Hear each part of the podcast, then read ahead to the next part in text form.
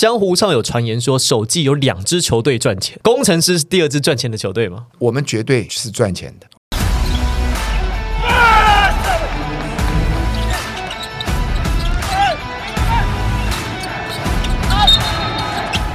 话题人物，对号入座，坐哪里？球场第一排，耶！我们节目请到的第三位来宾，好，这位来宾呢，其实在转播当中，跟在国内的运动产业当中，其实其实常常可以看到这位贵宾，而且呢，他的身份很特别，他的经历也很特别，他在场上做的事情也很特别。我们欢迎瑞士银行台湾区总经理陈宇茂 Uncle Dennis，耶！谢谢谢谢，很荣幸。好，我首先介绍一下这个我对 Uncle Dennis 的这个认识啊，因为呢，这个 Uncle，哎，我们要叫您陈总，还是叫你 Uncle Dennis？还是叫您老大？老大跟 Dennis。就可以，真的不要不要叫总经理。那 Dennis 老大，那陈总您好，我已经开始在热身，有没有？因为陈总啊，应该说 Uncle Dennis 在场边呢，这个言语的攻击蛮多的，没有，他是交流交流，不能讲攻击，交流交流很多，对对对，因为交流很多哦，所以我们现在已经开始在准备先暖暖身啊。最早其实知道 Uncle Dennis 就是我们瑞银台湾区的总经理陈宇茂陈总啊，其实是透过这个比赛，因为就我自己知道是赞最早赞助 HBO 的阳明高中女女篮。那后来呢？因为我们转播了企业女子垒球联赛，它在台湾的能见度其实不是这么高的运动。可是每一个赛季哦，瑞银都有一个家庭日。那家庭日呢，所有所有的员工到现场来看球之外呢，还会有一些场边的活动跟互动。那另外也赞助了企业排球联赛。所以其实在国内哦，不论是热门的运动，或者是可能关注度比较没有那么高的运动，都可以看到我们 Uncle Dennis 的身影。这是我对我们这个瑞银陈总 Uncle Dennis 的第一印象。所以长期的关注啊，而且我自己知道是韩信玲，就是目前是中华女垒总教练啊，韩姐，她有说啊，其实，在每到逢年过节的时候啦，赛季告一段落的时候啊，Uncle Dennis 都会这个邀请阳明高中全队，还有或者女垒啊，这北市商全队啊，大家吃个饭，或者是这个摸彩玩个小游戏，这个是我最开始的印象啊。长期投入这个产业，好像跟你自身的经历有关。先谈一下过去文化大学校队，哇，这个打的是什么位置？控球，控球啊。因为这样子球队可以在我手里啊！跟梦想家立中哥讲的话是一模一样的。我们上个礼拜五才一起打球，那还是保持运动的习惯哦。本身在这个运动的量很恐怖诶，一三五打篮球，二四重训，周六飞轮，周日跑步。是想说现在十七队自己有一个空间对了。其实不敢了，但是保持运动是我多年来的这个习惯。老实讲，打打三次篮球啊，你真的要做点训练。这确实是啊，哎，不是一周三次，这个量很惊人呢。这年轻人呢？对啊，您的膝盖还好吗？我膝盖很好，因为为什么？我现在用的就是我的训练的结果，就是你做很多的训练，你的核心啊，你的这个肌肉量啊，等等等等，你你你透过这些训练，你就可以去打这个篮球。而且我们打的是全场，我不，我们这三天里面有两天是在训练，只有礼拜五是对打。一三早上六点到八点在信义运动中心啊，欢迎大家加入。六点到八点是训练，那个是。练球的行程，那只有练球，有教练教的这种行程。我们现在是那个 UBA 的张赫在带。哇塞！哦，那个之前是松山高中，是啊，松山啊，台科大的。那你可以晓得这个训练应该不是这个太轻松了。哎，是 松山出品，就是松山少林寺出品的，所以把他带到企业来。然后礼拜五中午打了，我们就啊是请裁判，而且有积分，所以我们叫斗牛，但是事实上呢，你是觉得好像是在斗胜负的。哦耶！其实这个对于在公司治理上、公司管理上有什么正面的？帮助，我觉得当然有。第一个，呃，大家聚在一起啊，我们这是跨部门，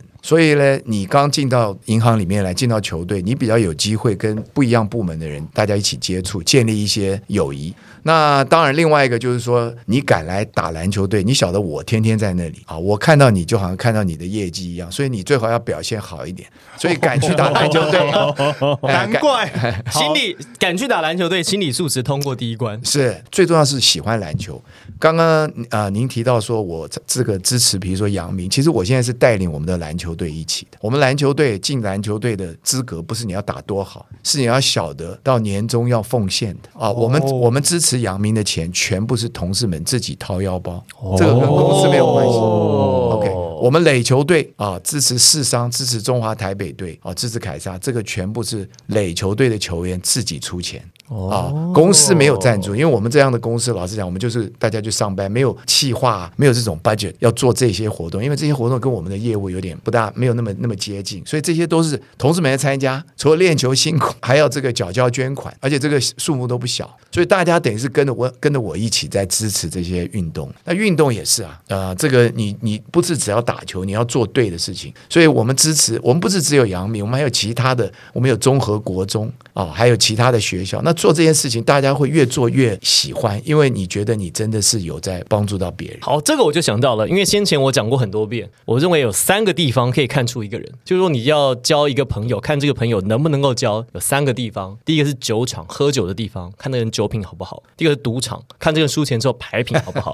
打麻将，呃，不一定是麻将，也有可能扑克牌、百家乐、扑克牌都可以，对，德州扑克也可以。那第三个呢，就是球场。是，所以陈总觉得在球场上可以看出一个人的本质嘛，就是你会在球场上面看这个。员工的特性跟看他的球品来考核这个人吗？我倒是不会特别，因为尤其是打球同事，打球的绝大多数都是同事嘛，你还是要在工作上要有表现，这个是毋庸置疑的。球队的表现，因为我们不是一个，我们不是一个职业球队，我们不是以比赛做标准。可是你的规格是职业，你的规格很职业。但是我相信大家在球队的一点点滴滴啊，可以带到工作，可以带到生活里面去，可以带到家庭生活。那如果说是。很在场上斗志很高昂，很在意胜败，可能原来打的不怎么样，但他就是透过很多的练习，加入球队一阵子，你看到他的球技一直在进步。这样的人在工作上的表现，跟他在场上的表现成正比嘛？就是说，他是一个愿意想让自己更好的人。这个人这样的人工作表现会好吗？哦，绝对，这个是这应该是绝对是正比。那听说 Uncle Dennis 对于胜败很很在意啊，就是在场上如果球员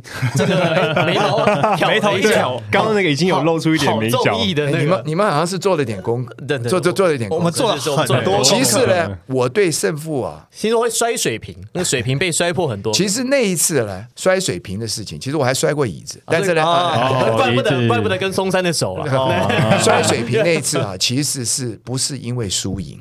因为那场球，其实那个球就算可以执行啊，机会也不是这么高。但是我是生气，是我们没有执行好。因为我还在特别还剩一点八秒的时候叫了个暂停，全部该画的、该讲的都讲好。结果最后那个球 连发都不是发在正确的地方，所以我是火这个。其实不是输赢，但是我那个生气也没有针对那一个同事。虽然那个同事好几个礼拜没有出 就是这样。但但是对我来讲，对我来讲就是执行非常重要。就像我们这个去比赛的时候，大家。全力以赴最重要，而不是说那个输赢。有的时候你输了，你赢了，可能大家觉得说你内容不好。对，那有时候输了，你可以觉得说，我今天这场球打得非常好，只是就是那一两个关键。今天正好你们让我有机会跟全世界的人澄清。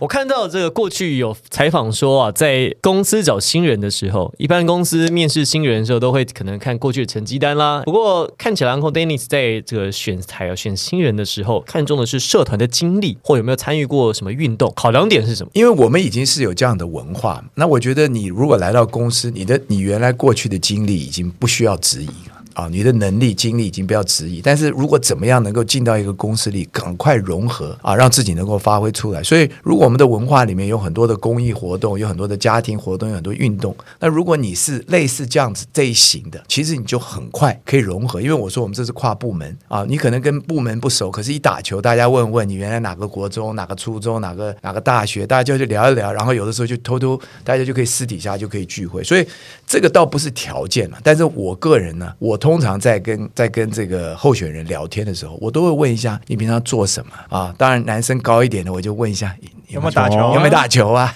他们都说这样有点加分。那我心想，其实加点分也无所谓，因为我晓得你来了以后你会适应，你会到这个到了球队里也好，到了这个工作环境里面，你可以融合的很快。我觉得这个对一个进到一个新公司里面去啊，这个蛮重要的。我那个时候看到就是在做功课的时候看到这个访问，我想到一个电影，过去看过的 Kevin Costner 演的电影，叫做 Draft Day 超级选秀日。那部电影是讲 football，是他就在讲一个呃一个四分位吧，大学大学的嘛，然后 Paul Callahan，然后他一直大家都认为说他是 guarantee first pick，然后大家都觉得他最强，然后最好的新人，可是那个。Cleveland Brown 的那个 GM 就觉得说，他应该还有哪里我们没有看。凯文科斯纳，他就去做了情搜，他就去找私家侦探去调查这个人，对，就发现一件事情：这个大学的四分位，他是全美的就 overall 就是 first prospect，就是最好的新秀，他的生日趴。竟然没有队友去参加，全队都没有去参加他的生日，他就觉因为觉得说这个人相处起来可能有问题。然后那个 Brown 的 GM 本来想要选的另外一个人，他是防守的，然后他就说你去看那个 play，他的队友完全没有帮他帮他挡住那个防守冲上来去 sack 他的那个那个那个 play，对，所以他们就觉得发现说从他的生活面来讲的话，他是有问题的，可能跟队友处不好或是怎么样，他的人缘并没有那么好，所以他们会认为说这是一个以队来讲，它是一个小瑕疵啊。因为我觉得这个是很好的例子。那其实刚就是讲到选秀嘛，是那也讲到就是 first pick，其实工程师在第二季你就有状元的选秀权。那你们在评估要选的这个球员，那最后是选了朱云豪嘛？除了球技以外，你有没有做另外的评估？就是当然以队形来讲，朱云豪看起来是最适合工程师的，因为需要一个侧翼能够有高度、能够投射的球员。可是除了在 scout 他现场来测试之外，有没有对他的人格或者是生活上，或者是比如说跟教练团或者在试练的时候，有没有一些其他的特质？对，然后才决定选他。有呃，我想啊，这个观察一个球员，你不可能只看他打最后 UBA 的最后几场球。我相信啊，尤其是 Kenny 这样这么有经验，他看大学篮球、看 UBA，他一定看了好多年，看到这些球员。但是呢，从他的私人面、个人面来讲，我晓得这个这个孩子啊，他非常孝顺，他的家庭是比较艰苦一点的啊，所以他呢，这个因为他成长的过程，他要有有妹妹，所以他从头到尾就是希望将来的目标就是要照顾他的家庭。我想，我相信很多的球员可能都有类似的这样子，就是我希望将来能够回馈家庭啊。所以我们对这一点当然也是很在乎，就从他的家庭背景啊，从他的这个成长的过程哦，那这个都是非常重要。因为老实讲，这个如果今天我们是第一轮第八个选，还还比较轻松一点，嗯，因为你是第一轮第一个选，其实很多球队都看着你选，然后再做后面的决策。是，而且呢，这个是长期的。你显然，你你尤其是你第一年挑出来的球，就是你你这个 first round draft，你一定是希望要培养他两年、三年以后。所以五年以后，大家回过头来，哎呀，工程师挑了朱云豪，对不对？啊，那谁挑了挑了谁？到现在为止，我相信 NBA 很多讨论，大家都在想说，当年那个第一 pick 啊，Jordan 前面那个 Sam Bowie，对，夸米跟 Jordan 选的夸米都在嘲笑啊，这样对。所以呢，当然这个是是开玩笑，是不是只有为为了面子？这是球队未来的希望，因为你看。我们现在并没有那么多球员，所以朱云豪代表的还有高国豪，他代表的就是那三年以后、五年以后，我们这个球队会怎么样？哦，所以我不是只有相信我晓得 Kenny 也好，或者我们的顾问也好，阿东也好，或者是我们的总教练，还有沈呃沈星汉星汉，他们都花很多的时间，而且他们是从这个背景来的。就是有一点占了这个便宜，就是他们平常接触的。哦，我们台湾到底不大嘛？那在美国的话，你个东岸跑西岸，西岸跑这个什么，你就真的得去买报告。但是他们呢，一定是亲自去看比赛，跟教练们打听，问了这个很多的这个其他相关的人。我自己觉得在这件事情，我们是做的非常的慎重的。所以其实朱云豪这个球员的选择，看起来在工程师内部里面是一个全票通过，集体共识，集体共识，还是你们有在有一些不同的意见？但是最后 overall。这些条件底下才做出朱云豪的选择。OK，我要讲良心话，我们球队虽然是很多股东组成的，但是呢，我们有个董事会啊，董事会呢就等于是代表股东们做一些重要的决定。但是真正做决定的是是球，其实是球团上从这个啊董事长胡龙志到这个高景言总经理，然后球团，因为你不可能所有的事情都带到董事会。我们到底这个今年的紫色要稍微淡一点，我想这些东西都是球团在决定。朱云豪这件事情。不是一个股东的决定啊，甚至不是在董事会，但是并不，那你会说，那你们连参与都没有参与嘛？那当然，他们有跟董事会有跟股东股东们有报告过这件事情。那什么样的事情，就是有多重要的事情会上到股东会议去决定？那什么事情是球团的管理阶层，比如说总经理、领队，他可以决定的？是，其实重要的事情是带到董事会啊。那董事会呢，会每一季有的时候会临时，如果有重要的事情，会马上就聚会。对我们来讲非常清楚，我们这些股东们。我们就是快乐的股东，我们希望球队好，我们希望球场热闹啊，我们希望球队经营好。其实我们呢就是全力支持，所以股东们做的事情其实就是带领大家去支持球队。董事、董监事就有责任了，因为你是被股东选出来的，所以在重大决定的时候，比如说我们可能决定要多一笔预算去找一些自由球员，嗯，OK，啊，那这个是一笔当初没有做的预算，所以董监事就要做，就可能要开一个会决定这些事情哦。但是这个球队的执行方面，绝对就是董事长带领的这个总经理还有经营团队，因为我们有非常多的事情呀，所以在这个方面呢，我们从来没有遇到任何说，哎呀，糟糕了，这这三票对三票的决定到底是要谁？我们我们都没有碰到这些事情，对啊。所以这样听起来好像还是比较像国外公司专业经理人的概念啦，就是反正股东设定的一个目标，叫专业经理人去执行，看成效有没有到达。那有到达这个这个方向，就持续的走下去。绝对是因为我们的这个经营团队都是都是专业的，而且是全职的。好，那既然听下来，目前这个股东好像对管理团队的经营绩效还挺满意的。江湖上有传言说，首季有两支球队赚钱，富邦已经说他们是其中一支了。工程师是第二支赚钱的球队吗？我们绝对是赚钱的。哦哦，那那为什么我就讲说这个赚钱这件事情对新竹工程师来讲啊，也是就是跟我相信跟每个球队都一样，为什么是？因为第一个赚钱这件事情，我们是在有有宣布给所有的股东们，所以这件事情不是说我一个人晓得了，然后来透露给大家，所以这个对我们来讲，这不是一个秘密。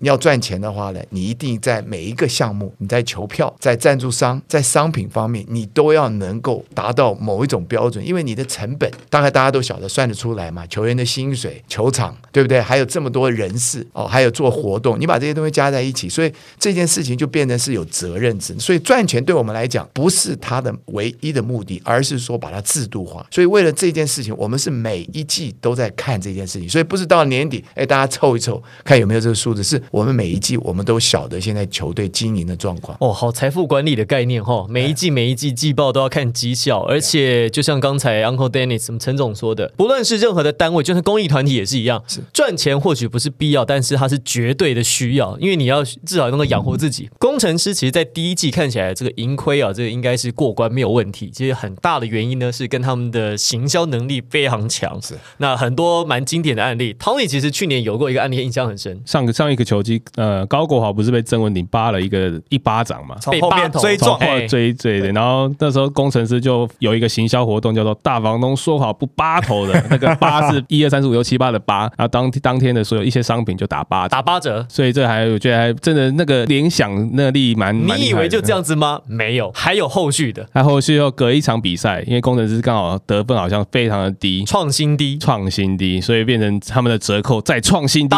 六五折。对，八折够不够？不够，六折够，六六五折。哦，对对，所以我觉得他们这个整个联想力非常够，非常厉害的这个行销行销团队是哪里找来整合起来的？为什么这么灵活？然后在设定 TA、设定一些东西上这么精准？我在这边也要特别强调，因为我们刚开始去看球，就你就觉得看球嘛，但是事实上你发现你走到球场里面，你的感受已经是不是只有看球？大家想，职业运动其实是 entertainment，是个娱乐。如果今天你纯看球，其实看转播最好，还有重播，是对吧？还可以吃吃喝喝，方便的很。但但球场去了，你的感受就是整体。所以我要再讲说，新竹工程师是真的把这个球队把它当成是一个娱乐在经营。所以刚刚我们我们提到了说他的行销团队，所以他想到的不是说只有说，哎，我们这个我们要把我们比赛的消息啊告诉大家，然后或者把我们球员有多厉害，所以他把这个整个整一件每天早上发生的事情，到球场发生的事情，到球后以后的事情，他会把它连接在一起。我相信这团队也很在乎，恨不得球队每一场赢。我觉得每一场赢可能也没什么故事，没梗呢。对，那如果每一场输，当然不好了。所以从输赢里面呢，大家就是很专业。我相信，当林冠伦在那个球 在那个休息室里面哇，，心灵鸡汤啊！哎，在在没有他，我不晓得他是不是心灵鸡汤输了球。他在那个那个休息室里面，那个跟大家沟通的时候，团队们可能就已经在想说，OK，只有得六十五分，那我们要做什么啊？所以呢，刚刚讲专业团队真的是专业，就是分工分得非常细，谁做社群媒体的，谁做商品的。那我就跟大家讲说，当然后来我们有机会开始认识认识每一个部门，比如说负责我们这个行销的 Emma，或者我们 Merchant 的这个艾菲，你一再去看看他们的出身背景、他们的经验，你就晓得说难怪了，因为他们有太多的经验，很多人有做过大联盟，有做过 NBA，有做过各式各样的活动，所以在他们来讲，做这些事情就是已经是变成是怎么讲，就是他就是晓得说，yes，球队输赢这个我有感情在里面，可是呢，我晓得我的工作是要赶快把它经营起来，因为呢，我有我的责任啊，我我们到最后是要对股东、要对公司要责，这就是我的 performance，所以我一定马上要赶快想说，我怎么样能够让更多的人来买商品，更多的人下一场虽然打得这么烂，下场也要有人进场，而且呢，要跟赞助商讲说为什么输了球你还要继续。支持，那这些都是真的分工，分工分得非常的细，谁负责球场里面的所有的细节？我要再讲，我我这样讲一句话，我这我这个年龄，我应该见过世面，我也在 NBA 看过比赛啊，但是呢，我感觉就是他们真的是全心全力在做，然后呢，每一件事情呢，都会晓得要怎么去去把它做得更好。By the way，大家应该晓得，我们今年工程师的球票又涨价了，哎呦，而且哎涨，呦而且涨得不少。场边席涨五十 percent 呢，哇塞，五场边席涨五十八，那个坐在球员后面的好像三四十，但是呢，都是到现在为止还有很多人在在在在等待的名单。那你就想说啊，这个我们问题白问了，怎么会？当当然是赚钱的、所以那你会想他为什么想去？因为显然不是战绩，我们战绩我们都没有打到季后赛，还有什么呢？因为你战绩不好，你怎么跟人家讲你喜欢工程师？哎，那这个讲到战机这件事情，因为当然第一年新球队，大家可能对于战机的要求比较低一点点，进场的体验啊、看球的这些经验啊、这些等等，可能是第一年行销团队比较在意的事情。但到了第二年，大家觉得说，哎，工程师在战机压力上是不是比第一季更重一点？我觉得压力大，应该也是因为的期望比较高了啊。就是第一年每个人都跟我讲，包括立中讲说，哎，你我第一年只有赢一场，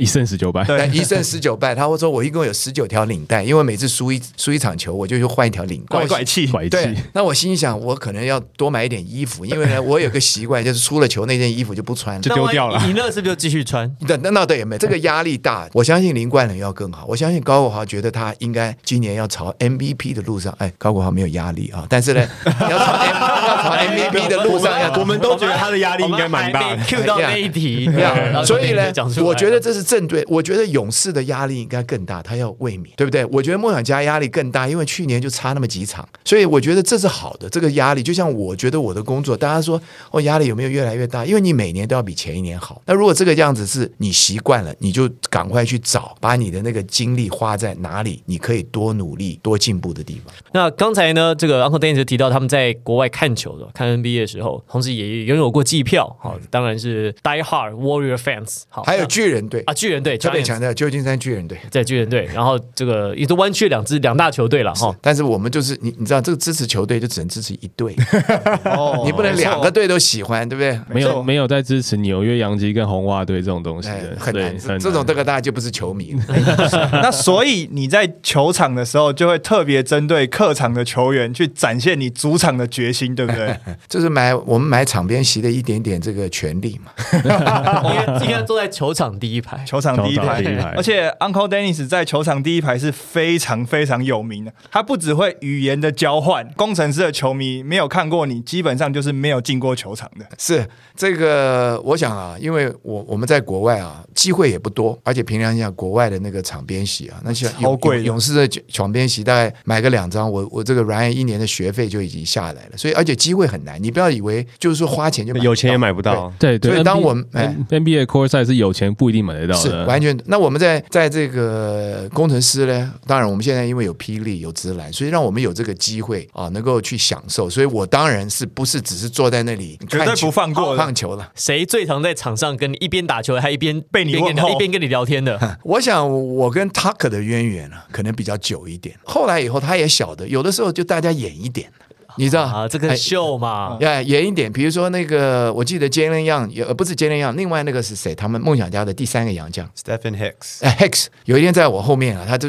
刚好在中场发球的啊，他就一直在抱怨，跟裁判抱怨嘛，说，哎，怎么你你知道没有吹啊，你是没有吹啊？上去怎么样啊？你知道然后呢，我就跟 Hicks 讲，我说，Don't Don't be a cry baby, you get you get all the calls。Go to your mama，就这样，就这样。对对对，哎，当然，那那还那就是，反正就是说，你刚因为刚刚裁判才吹了一个个我们犯规，他才拿到那个球嘛。他就是他回头跟我讲，他说自从我进到这个联盟来，裁判从来就没有帮过我，我都要自己靠自己，就在自己那边开始讲起来了。所以其实球员啊，他们这种在国外打过的球员啊，你跟他互动啊，他也觉得很亲切，因为他也觉得，因为对他来讲这是个工作嘛，嗯他要在球场上，他也想享受一下啊。那所以，而且我觉得我是有点带动大家，因为第一个英语教学，不能浅显易懂，对，不能老是那边那边叫老师啊帮帮忙，因为大家叫裁判都现在都学是会叫老师。是是对哎，，那个老外球员呢，哎，也可以互动一下。其实呢，哎，大家就觉得说，哎，这个球赛是很很有趣的，很有趣的来有往的，呀很有趣那是不是资深的球员或是洋将比较会回应你的这些语言？是，所以我现在已经就是我后来都已经开始在球赛以前两个钟头就先去，我开始骚扰新球员。开始让新秀球员开口讲话。不不，其实呢，我晓得，因为他们都都蛮害羞的。那我就觉得说也好，我去认识他们。可是后来心里想说，哎，这样讲讲，可能对他们呢、尤其是敌对的啊，你去跟他讲讲话，第一个他不晓得你是谁，你突然跟他讲，你又站在他，可是他又觉得你不是我这边的，所以他就怪怪的对，所以我通常都会讲说，你上场球三分投的很准，今天要多投。其实他上场投的一塌糊涂。然后这场球呢，他心理战他心里就会境界心理 Yeah，战，所以我现在呢，因为我晓得老球员更不他，你像杨敬敏跟我啊，还有那个谁蔡蔡文成啦、志杰，志杰，他们都都会都会对话的，没有问题。他他你讲他他好，那那本土球员谁跟你对话最多？本土球员谁最吵？本土球员啊，我觉得最常骚扰谁？最常骚扰谁？其实我跟大部分的每个球队，主要是球星们，比如说施施晋尧。哦，阿瑶，阿瑶可以骚扰一下最喜欢跟我呛的是那个勇士的射手。张宗宪啊，不是张宗宪，简伟如啊，简伟如，简伟哎如因为这么年轻才跟你呛啊。哎简伟如对看起来很很很温文儒雅因为呢，因为为你知道简伟如哦他是射手，那有的时候那个球就是没有到他那边，所以我常常会讲简伟伟如啊，你今天都还没投啊，啊 那投他投了几球不进，我就讲伟如啊，今天好像差一点啊，手风差一点、啊，讲的好郁闷哦。这么客气啊？哎，但是我告诉你，他那边投了个球，会老远跟我比三分呢、就是说，你看到没有？我现在投中了。我说没有关系，再再过来了，说再投啊，就想把他的脑子把他搞乱，你知道吗？你知道这所以个这个很心理战啊，就拿球投啊投啊，你投啊你投啊给，你投，给你投，来，你这就那边，就在那边。而且蔡文成也可以讲话，而且他讲话是就是那个他就是公园阿贝，他跟你讲话他有啦有，我跟他讲说蔡文成你不要每球都说裁判有犯规，他真的有啦，大哥真的有。所以呢，那些就是比较有经验的，那年轻一点比较有点胆子，就是他觉得我可能不大合适合适讲话或者是做什么，所以主要的都是一些有经验。有没有印象哪一次对打最有趣的？洋将或者本土球员都可以。其实最有趣，你们知道现在志志杰啊是非常专注的，他其实在球场上都没有表情。我我我说没有表情，他就是非常专注啊。有一次呢，应该是这个，你们知道我们跟勇士打永远是那个火花非常多的啊，所以他那天呢，大概这个我在抱怨裁判的时候啊，就是说我觉得裁判没有，你知道，当然嘛，那还能抱怨什么？你就就老师啊，你这么随便对不对？再不吹，吹被打死啊！啊，这反正这样子。哎，这个是这个是万用梗哎，万用啊啊，对对对，我我们我们已经我们已经进化了。那那天那天那个裁判呢，就是没有怎么吹。那我一直在想，老师啊老师啊，你看看，因为林志杰在最后面，我们在他们在罚球，所以他没有进去抢篮板，他已经回去准备防守了。我就跟老师讲，我说老师啊，你你这个球吹的啊，真的是有问题，你要不要问一下林志杰？林志杰站在那边，突然听到我讲他，然后呢，大家看到我，然后自己就噗出笑了，然后我们那个全场大家就笑开了，因为我那叫，因为在罚球是没有声音嘛。哦突然很安静，突然很我就突然讲，有我讲话，老师啊，你帮帮忙啊，对不对？我说你再这样吹下去，连林志杰都看不过去。他在旁边就一听，然后一看到，然后就开始笑，然后大家都笑起来，因为那场球好像我们也输的蛮多的，所以那个气氛就带起来。林志杰找点乐趣啊哎，然后后来下场的时候，林志杰碰到我说：“哦，他说老哥，你那那招真厉害。”当然，我们也要注意我们的礼貌，因为有几有几场球下来，其实我回到家里啊，我我太太有给我一些建议了。是建建议吗？哎他的建议就是说，look，你也要两边都要加油，两边都要有对话，不能永远就是。呃不对啊，你是工你是主场的啊工程师有问题啊然后当然语言的选择要稍微会稍微文明一点啦。所以其实主场的球迷也是要学习，也是要慢慢的这个自己要自己要把这个事情变得是说，人家很喜很怕来，可是又觉得很喜欢来。就是比如说我们工程师主场，很多球队说，哎呀，那边球迷好吵啊，好啰嗦什么。可是那么那个观众七六七千人在那里叫啊，什么什么，应该他会觉得在亢奋呢亢奋，大家平常压力都很大哈。对进去之后宣泄一下。呀，职业球员就应该觉得，就是我就是要在人多，我就是要在比数接近这种比赛。你是越呛我投不进，我投进给你看，那个爽度才够。是哦，呀，所以我们去年还蛮高兴的。我们好像是，我现在不记得，Ryan 是不是你有没有投我们？我们是最佳主场，是不是？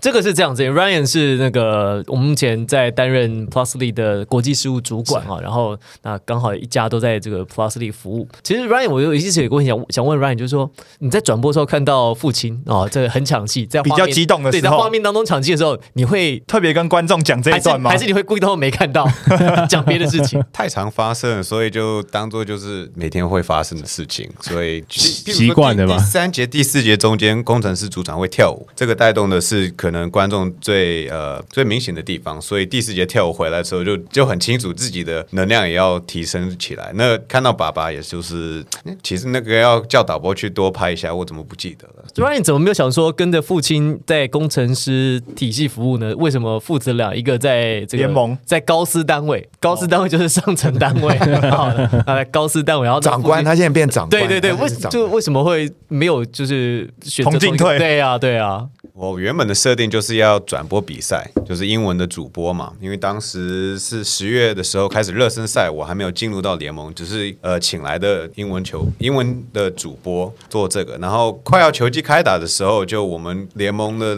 里面的人就有这个认知说，其实我们可能球季有好成绩的时候，我们就要对外了，所以可能真的需要呃有一个国际的观点，然后当然英文好的人，所以那时候就加入。那其实同时在想工程师的时候。阿明就是为了转播，因为如果哎搞不好以后如果每个球队都有自己的转播的话，也不是也不排除啊。但是原本的 idea 就是纯粹是从转播开始，因为那就是自己设定的目标，就想要当亚洲的一个篮球的主播的一个声音，尤其在英文这一块，因为现在在亚洲很发达了，因为 B League 又已经很多比赛用英文转播给他们的菲律宾的球迷啊，因为现在他们有亚亚洲外援开放，然后刚刚好奥运来的时候就说，哎，奥运在日本，那日本已经经营了自己的英文的呃观众，所以那就是我的其中的目标之一。哎，刚好想问你 B League 的事情，就是其实 Plus League 跟那个 B League 一直有在在季前的时候有一些合作嘛。那其实球迷们都非常的看好，也非常的期待有没有一些更多的合作。那目前是有互相转播对方的开幕战，然后是以英文转播。那未来有没有一些更深入或是更扩大的而且怎怎么怎么搭上线的？在我进来之前就已经开始有沟通了。我们当时有一个同事，日文是已经沟通的很好。总之是可从他们的日本篮协开始接洽的。我们球季开打时，人家也忙，我们也忙，所以就是就保就这个保持联络，只是保持他们那个 LINE 群组而已。就是有在有在规划，有有在有在沟通，有都会回啦，因为因为日本也是用 Line 啦，有都会回就。但是我们就是等到休赛季的时候就，哎，我们互相看到互相的成绩，又觉得当然要把篮球做更大，就要找内内区最好的一个伙伴们。疫情是一个很大的考量，那我们希望以后再更多，但目前的方式就是以呃以转播为主。以转播为主。一我们的观点是，我们怎么塑造出我们的联盟是这一区也是很强大的，所以有日本直男的肯定就是一个大好，所以这期节目呢非常开心，请到我们工程师的股东，也是瑞银台湾区的总经理陈宇茂 Uncle Dennis，以及 Plusly 的国际事务负责人，也是我们的英语转播 Ryan，非常开心知道了很多啊，工程师其实在营运上啦，股东的一些互动，另外还有场上啊，有我以为是有洋将，本土球员其实话也不少，那也希望大家在今天这期节目坐在球场踢牌，可以听到一些不一样的故事。我是王柏林，我是 Tony，我是 Henry。我是夏天。我是 Dennis。我是 Ryan。进球场嗨起来！